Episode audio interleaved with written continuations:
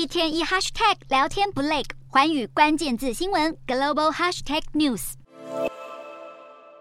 英国奥斯卡奖颁奖典礼现场出现贵客，英国威廉王子的妻子凯特王妃以一袭斜肩白色礼服现身，裙摆飘逸，简单又高雅。获赞造型宛如已故气质女星奥黛丽·赫本，独具时尚品味的凯特为女儿夏绿蒂公主打点的穿搭也成为镁光灯焦点。英国儿童电动车销售网站最近就公布二零二三年全球最有钱小孩的调查，当中七岁的英国夏绿蒂公主就以预估净资产三十六亿英镑，超过台币一千三百亿夺下冠军，比哥哥也就是未来的英国国王乔治小王子还要富有。除了出身英国王室，分析家指出夏绿蒂效应让夏绿蒂公主身价大。大涨，夏绿蒂公主是众妈妈们为自家女儿搭配穿搭的最佳模仿对象。只要是夏绿蒂穿过的衣物，都能引发购买热潮。这甚至还被称为“夏绿蒂效应”。像是这一件黑白条纹的露肩洋装，在夏绿蒂穿过之后，在二十四小时内就卖光光。别以为这是什么昂贵的名品洋装，其实一件只要四十五英镑。至于这一件夏绿蒂在六岁生日穿的碎花裙，要价八十五英镑，在十二小时内抢购一空。而排名第二和第三的。分别是夏大绿地的哥哥乔治小王子，以及好莱坞女星沙马海耶克的十五岁女儿瓦伦蒂娜。而吸金能力也超强的还有他十一岁的 YouTuber 莱恩。莱恩是日本和越南混血的美国小孩。二零一五年在 YouTube 看到玩具开箱影片后，萌生自创频道的想法，没想到一炮而红。莱恩靠着介绍新玩具，年赚超过台币八亿元。莱恩的开箱影片频道订阅人数高达三千四百四十万人，总观看次数更已经突破。五百三十九亿次，而将个人品牌授权给各项产品，更让莱恩赚饱饱。